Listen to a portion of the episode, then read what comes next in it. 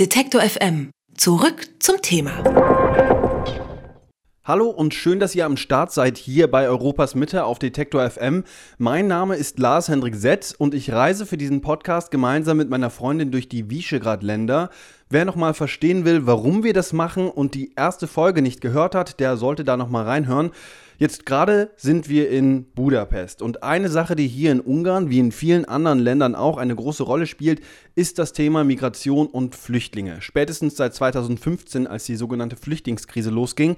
Meine Freundin hat insgesamt drei Jahre in Budapest gelebt und kann sich an den Anfang der Flüchtlingskrise hier in Ungarn noch ganz gut erinnern. Ja, das war ganz spannend, weil das schon deutlich früher zu merken war, als das jetzt in Deutschland der Fall war. Witzigerweise war ich noch in Budapest, habe da unweit vom Ostbahnhof gewohnt und das fing etwa im Frühjahr 2015 an, dass dann der Park, der zwischen diesem Ostbahnhof war und dort, wo ich gewohnt habe, voll war von Zelten, Familien, die offensichtlich Flüchtlinge waren. Es war erstmal eigentlich absolut unorganisiert und auch noch keine tatsächliche wahrnehme oder wie, wie, wie man jetzt damit umgehen soll, sozusagen. Das, das war nicht klar. Seitdem sind Flüchtlinge ein großes Thema in Ungarn. Ständig wird über sie gesprochen und darüber, dass man sie nicht aufnehmen könne oder vielleicht auch gar nicht aufnehmen will. Das finde ich schon paradox, denn laut EU sind zwischen Juni 2016 und Juni 2017 in Ungarn um die 8000 Asylanträge gestellt worden. Das ist gerade mal ein Prozent der Anträge, die in der EU insgesamt im gleichen Zeitraum gestellt worden sind. Und so wirklich habe ich auch noch niemanden getroffen, der hierher geflohen ist oder jemanden, der mit Flüchtlingen arbeitet. Und dennoch hat man hier das Gefühl, dass viele Menschen fremdenfeindlich sind. Woran das liegen kann, hat mir schon Christopher Walsch gesagt. Mit ihm habe ich in der letzten Folge über die Visegrad-Länder gesprochen. Da hat er mir das noch so erklärt. Wahrscheinlich kennen die Hörer Ihres Programms auch diverse Meinungsumfragen, dass die Ablehnung von Fremden genau in jenen Regionen am größten ist, wo eigentlich keine Fremden leben. Genau das ist in den Visegrad-Ländern der Fall. Auch in Ungarn leben kaum Migranten oder Geflüchtete. Dass Fremdenfeindlichkeit trotzdem ein großes Thema ist, sieht man in Ungarn zum Beispiel am Parlament. Da sitzt zum einen die Fidesz, das ist die Regierungspartei von Viktor Orban, die sind nationalistisch konservativ und es gibt die Jobbik, die sind noch ein ganzes Stück rechter und sogar drittstärkste Kraft in Ungarn. Gemeinsam haben die beiden Parteien über 80 Prozent der Sitze im Parlament. Und gerade von Orban und seinen Leuten wird vom Parlament aus seit 2015 Stimmung gegen Migranten und Geflüchtete gemacht, zum Beispiel mit Plakatkampagnen gegen Geflüchtete oder gegen den Milliardär George Soros, der mit seiner Open Society Foundation demokratische und weltoffene Projekte in Ungarn unterstützt. Vielleicht zu den Flüchtlingen deutlich interessanter ist ja die Kampagne, die schon Anfang 2015 gestartet wurde, wo auf Ungarisch große Plakate aufgestellt wurden. Du darfst den Ungarn nicht die Arbeit wegnehmen, du sollst unsere Kultur respektieren etc. Was natürlich total absurd war, weil wer von syrischen oder afghanischen Flüchtlingen sollte Ungarisch verstehen. Viele konnten ganz schwer damit umgehen, weil es einfach unverständlich ist, an wen es sich richtet. Und es befeuert eigentlich bloß eine Ideologie. Ungarn steht in der Kritik, die Regierung scheint eine klare Haltung zu haben. Ich frage mich, ob sich Fremdenfeindlichkeit auch in der ungarischen Gesellschaft bemerkbar macht. Und deswegen bin ich zu einem Kongress gefahren, wo über Hate Speech und Fremdenfeindlichkeit gesprochen worden ist. Da haben Vertreter von verschiedenen Nichtregierungsorganisationen und Minderheitenbewegungen diskutiert. Und einer, den ich dort getroffen habe, ist Soltan Ranschburg. Er arbeitet bei der Subjective Values Foundation Und was die machen, kann Soltan am besten selbst erklären. Subjective Values Foundation is a foundation working for social goals, in general for a more democratic, a more open society in Hungary. Uh, we have a quite broad variety of projects. Currently, we work mostly with migrants, but we also have projects directly against uh, racism, hate speech. We work with members of groups of the society that might be oppressed, for example, Roma people. Es geht also darum, gegen Rassismus und gegen Hate Speech einzutreten und denen zu helfen, die in der ungarischen Gesellschaft derzeit nicht so oft zu Wort kommen, wie zum Beispiel Roma oder Migranten. Soltan macht genau das. Er arbeitet in einem Projekt, wo er Nichtregierungsorganisationen hilft, die von Migranten geführt werden. Da berät er sie, wenn es um Finanzen oder um ungarisches Recht geht und er organisiert Treffen zwischen den Nichtregierungsorganisationen und Vertretern aus der Politik. And we also have a roundtable series, which is a quite unique meeting point for migrants and state authorities. We are trying to have a safe place for these people to meet and actually exchange thoughts, ideas. And we really hope that, at least on a long term, it will bring some success and some improvement to the lives of the, of the people. Soltan ist also ganz nah dran, wenn es um die Situation vieler Flüchtlinge und Migranten geht. Und überhaupt arbeitet er schon lange in dem Bereich. Bevor er bei der Subjective Values Foundation angefangen hat, war er bei Amnesty International in Ungarn fest angestellt. Und weil er eben schon ein paar Jahre Erfahrung in dem Gebiet hat, frage ich ihn, wie sich seine Arbeit seit dem Beginn der Flüchtlingskrise hier in Ungarn verändert hat. Before 2015, for Amnesty International Hungary, for instance, yeah, one of the most important issues were Roma.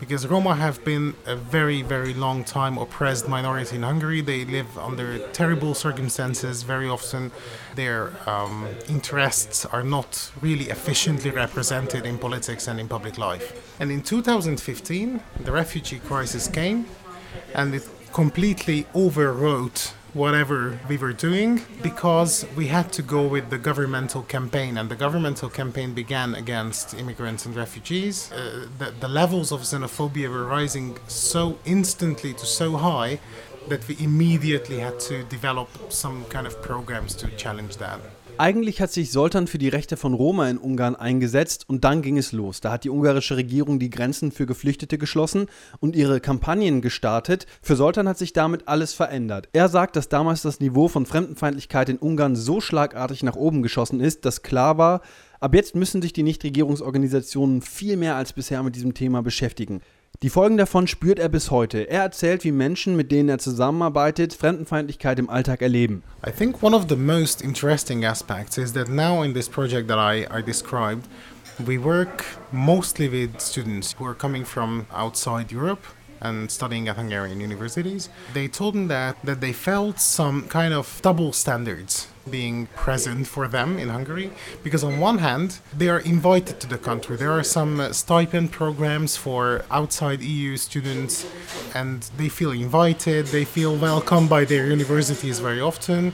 And when they come to the country eventually they arrive and they see these billboard campaigns against migrants uh, they see the huge levels of xenophobia and they are really surprised and quite understandably confused and they don't really know what the general standpoint of Hungarians is on foreigners.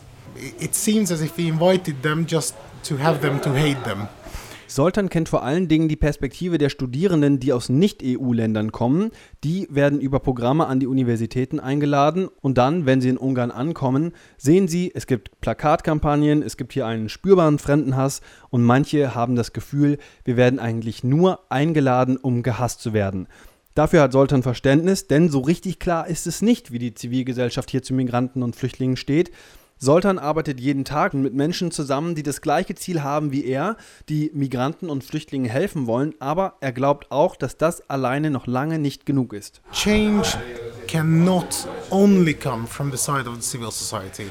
I see civil society organizations and their volunteers doing their real, real best in order to make the situation of uh, migrants in Hungary better, but it's not enough. Like, they are not the state. The state has a very specific type of authority and, and power which is absolutely necessary if you want to achieve systematic changes. However, of course, a network of volunteers cannot take this job from the state because it should start with a state funded program. Für Soltan fehlt es nicht an Unterstützung an sich, nur eben an Unterstützung von staatlicher Seite. Und bei einem so großen Thema, da müsse der Staat eingreifen, um die Situation zu verändern, denn sonst sei es ganz schwer, etwas zu machen. Trotzdem frage ich ihn, was sich in Ungarn ändern muss, damit es Minderheiten, damit es Flüchtlingen besser gehen kann. Und seine Antwort finde ich so einfach wie brillant. The government. I think a, a, much more open and a much more confident society is needed. Like, I mean, Hungarian people should be able to be Hungarian without defining themselves negatively. So we are Hungarian because we are not them or them or them. But we should have a positive self definition. We should be confident enough to be open to others, to foreigners, to minorities, uh, to all other, to all groups that are different from us. Und das übernehme ich jetzt auch mal für mich. Damit sich etwas ändern kann, müssen wir mehr Selbstvertrauen haben. Wir müssen in der Lage sein zu sagen, wer wir sind, ohne Angst vor anderen, vor Minderheiten, vor Ausländern oder anderen Religionen zu haben. Und nur dann kann sich vielleicht was ändern. Soltan Ranspurg von der Subjective Values Foundation in Ungarn hat mit mir über seine Arbeit mit Migranten und Flüchtlingen gesprochen und was sich seit dem Beginn der Flüchtlingskrise in seinen Augen in Ungarn verändert hat. Das war's für heute bei Europas Mitte. Ihr könnt mich gerne weiter begleiten. Nächste Woche treffe ich an dieser Stelle dann Katalin Ksche. Sie hat gemeinsam mit Freunden eine neue Partei in Ungarn gegründet und die bekommt gerade ganz schön viel Aufmerksamkeit. So uh, we want to talk about a new type of politics, types of politicians. We want a very sustainable and very very serious change to happen. Und wie das aussieht, gibt es in der nächsten Folge hier bei Europas Mitte. Wenn ihr euch jetzt auskennt und Ideen habt, was ich mir in den vier Ländern, also in Polen, in Ungarn, Tschechien oder in der Slowakei anschauen soll, dann könnt ihr mir das auf Twitter schreiben, at lars-setz oder per Mail an vischegrad.detektor.fm oder ihr kommentiert den Beitrag auf Facebook. Natürlich gibt es die Podcast-Serie auch als eigenen Podcast-Feed hier bei Detektor FM.